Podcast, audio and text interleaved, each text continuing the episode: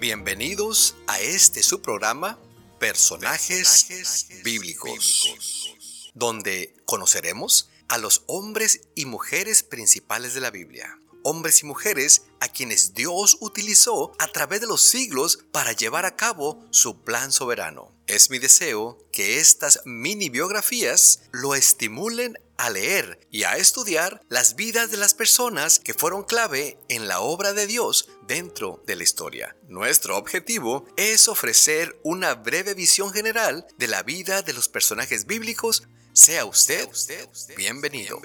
¿Qué tal mis queridos hermanos y amigos? Estamos aquí listos para traerles a ustedes otro programa más de personajes bíblicos y en esta ocasión vamos a hablar acerca de Dina.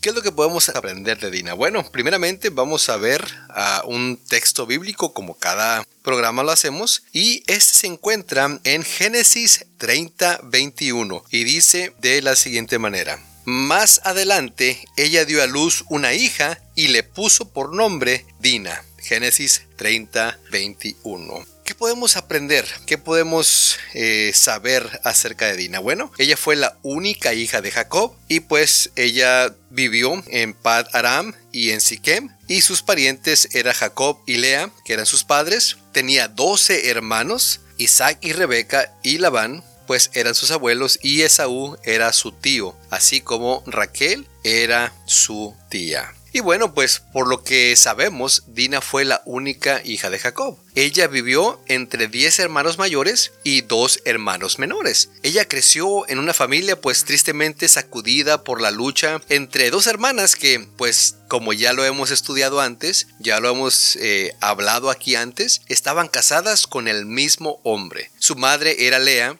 y pues ella envidiaba a su hermana y rival al mismo tiempo, Raquel, porque ella sabía que Jacob la amaba mucho más que a ella. Y pues no sabemos cuánto afectó a Dina, eh, la única hija de la familia, esta amargura y envidia entre estas dos hermanas. Cuando Dina era una adolescente, pues su familia vivía cerca de Siquem, una ciudad que estaba al norte de Betel y de Jerusalén en la tierra prometida. Y pues al parecer nadie como es muchas veces es muy común, pues le prestaba mucha atención a Dina. Hasta que un día, cuando ella salió a dar un paseo, Siquem era el hijo del gobernador de la ciudad, se fijó en ella y tristemente pues la violó. La muchacha violada y avergonzada, pues ella se vio en medio de una crisis familiar. Luego, Siquem pues le pidió a su padre que hablara con Jacob y que hiciera pues un arreglo de matrimonio, pues porque él quería casarse con Dina. Sin embargo, a los ojos de Jacob y por supuesto a los, a los ojos de sus hijos, la violación de Dina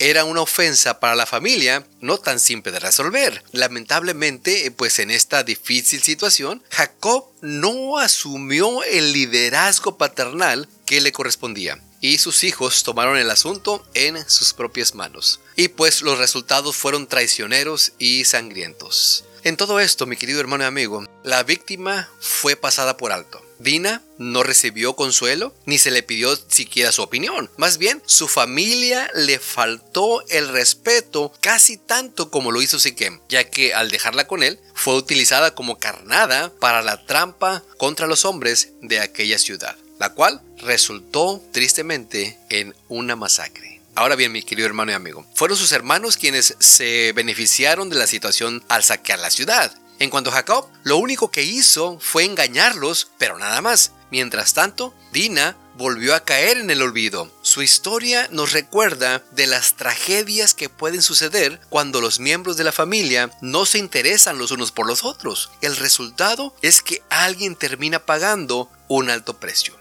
Usted probablemente conoce a alguien que se identifica con Dina. Tal vez usted ha experimentado el anonimato, siendo una víctima que pasó desapercibida u olvidada. Recuerde estas verdades y llénese, mi querido hermano y amigo de esperanza. Aunque los demás olviden, Dios no. Cuando nadie se fije, Dios ve. Cuando parezca que nadie le importa, a Dios sí. Cuando se sienta abandonado, Dios allí está. Una de las primeras lecciones que Dios le enseñará a medida que dependa de Él, es que también hay otros a quienes sí le importa y están dispuestos a ayudar. no tenga temor de hablarle a Dios en oración acerca de las heridas de su pasado. ¿Qué podemos aprender de la vida de Dina? Aunque la Biblia no menciona mucho, sí menciona un suceso trágico y que desencadenó otros sucesos trágicos y sangrientos. Bueno, podemos aprender que a menudo aquellos que toman venganza dañan nuevamente a la víctima. Y pues como vemos, Dina quedó olvidada nuevamente. Ellos, los hermanos, solamente querían venganza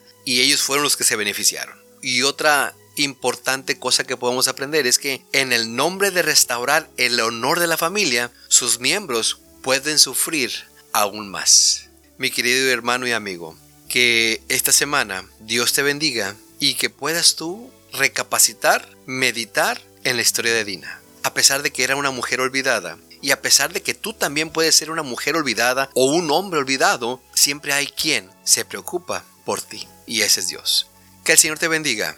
Nos vemos la próxima semana.